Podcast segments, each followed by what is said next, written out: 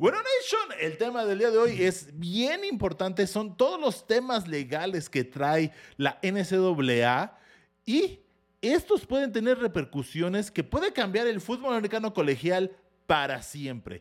Entonces, pues comenzamos. ¡Let's go!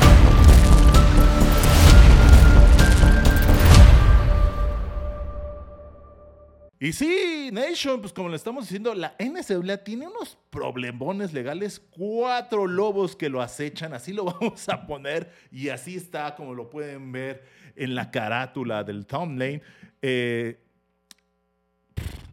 es increíble, increíble los temas legales que, ojo, la NCAA no se puede dar el lujo de perder. O sea, si pierde estos... Eh, temas legales o juicios en los cuales está metido, créanme que se pone en peligro el fútbol americano colegial de los Estados Unidos, aunque ustedes no lo crean, o si no, la, si no el fútbol americano colegial, los demás deportes dentro del fútbol americano. Y, creo que también hay muchísimas cosas de qué hablar. Pero bueno, vamos a empezar primero el tema, ¿no? Para que ustedes entiendan y, em, empecemos a decir los pros y los contras. Bueno, el caso de Trey Johnson, jugador de Villanova, el cual está demandando a la NCAA junto con otros, eh, ahora sí, eh, jugadores, pero principalmente en las cortes de Filadelfia por un, el Fair Labor Standard Act, que son las normas de trabajo justo en Estados Unidos, en el cual ellos estipulan que a ellos se les debería de pagar un salario y deberían ser considerados como empleados dentro de la universidad.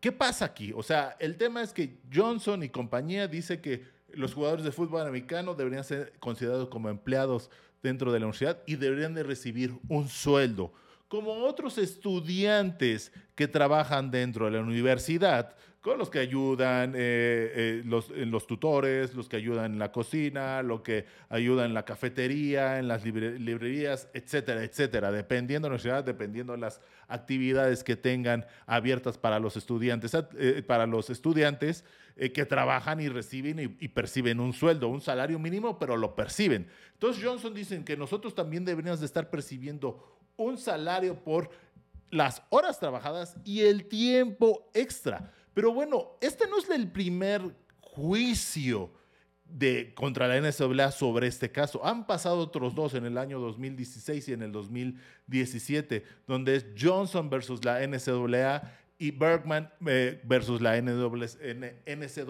que los ha ganado la NCAA. Pero ¿qué diferencia hay con este año?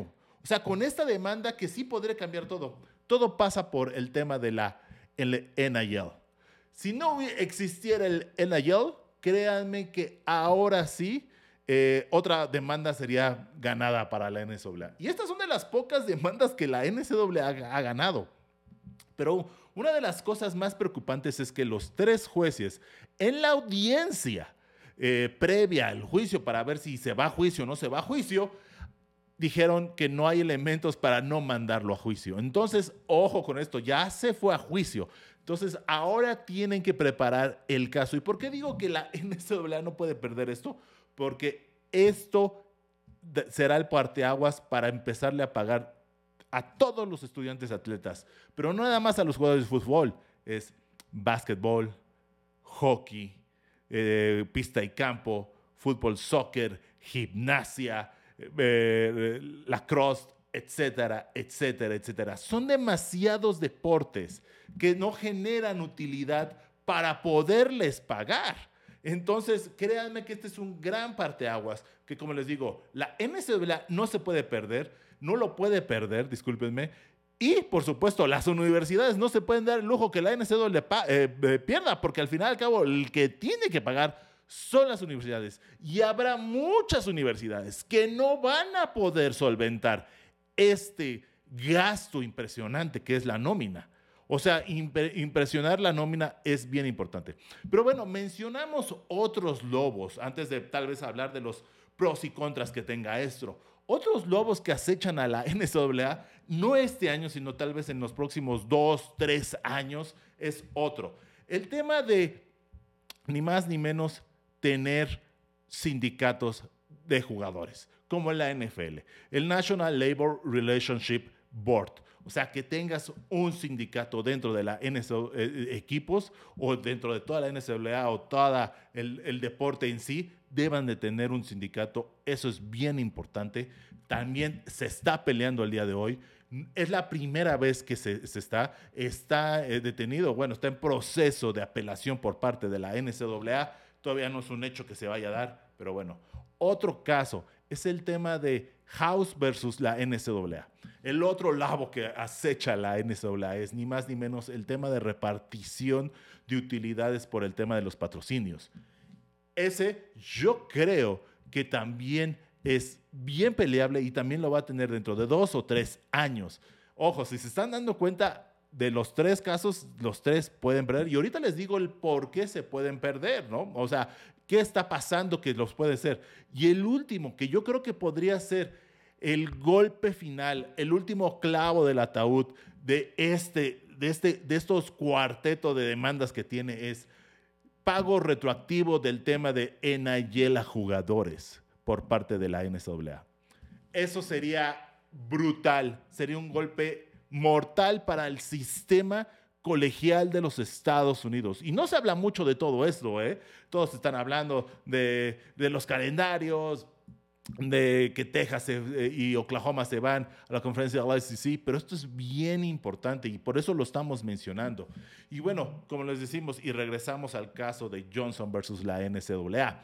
Uno de los temas que creo que preocuparía, yo sí sería parte del comité de la NCAA o una de las universidades, es que parece que los abogados no están tan bien preparados, porque eh, cuando eh, se mandó esto a juicio, el caso de Johnson, a los abogados de la NCAA les preguntaron, ¿y esto cómo va a afectar a las becas? ¿Se les va a seguir dando becas a los muchachos o no?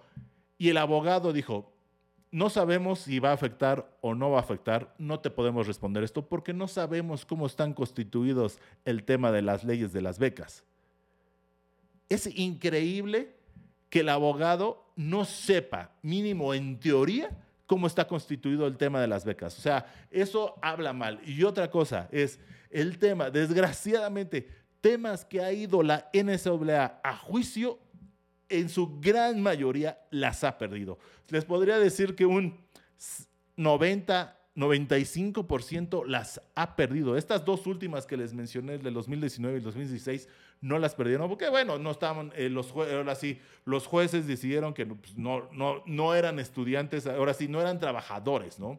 Pero bueno, ¿Qué sería lo, el favor, a, puntos a favor para los estudiantes? Sí, recibirían, todos los estudiantes recibirían una percepción económica, que eso es bueno. No estoy diciendo que no. Yo creo que aquí en College Football Nation estamos a favor que los estudiantes atletas reciban dinero por lo que hacen. Eso es un hecho. Y también por lo que generan. Pero sobre todo por lo, porque es justo, ¿no? O sea, las universidades ganan, reciben muchísimo dinero y con todos los temas de los contratos de televisivos que tiene ahorita el Big Ten, la conferencia de la ICC, todavía no se dice cuál va a ser el importe que va a ganar el Big 12 eh, el, eh, y lo que se está peleando con el Pac-12, ¿no? Pero bueno, esa es otra. Pero yo le veo más contras que cosas a favor de ser empleados eh, de una universidad, ¿no? O sea, al ser empleados, bueno, sí, vas a recibir un salario y se, y se, rumora, no se sabe cuál va a ser el tema financiero, pero por lo menos van a recibir un salario mínimo. Eso está bien, como les digo, pero si ya eres empleado, pues bye bye beca, bye bye hospedaje, bye bye alimentación, bye bye nutriólogo, bye bye eh, tutores, bye bye un chorro de cosas que reciben los estudiantes atletas que tal vez ellos no lo ven en efectivo, pero lo tienen, intangiblemente lo tienen. Y eso es lo más importante. Esos beneficios los tienen. Y créanme que las universidades no se van a quedar atrás. Vas a decir, ok, tú eres empleado, va, va y todas estas prestaciones que les doy a, estudiantes atletas amateurs para que vengan aquí.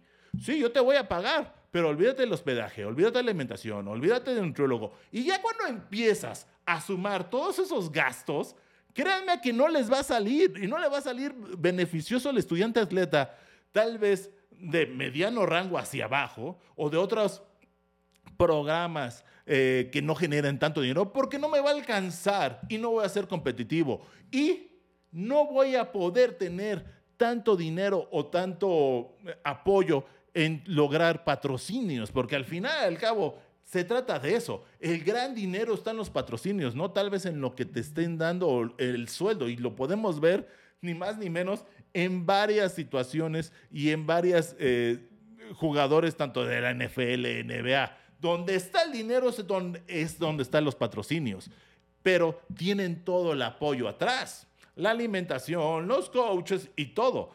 Aquí sería igual, pero con el salario mínimo, créanme que no van a vivir. Y ojo, también es, ¿van a pagar por la educación? O sea, créanme que muchos de estos muchachos no pueden pagar o solventar por ellos mismos la educación. Yo podría decir que la gran mayoría no lo puede hacer.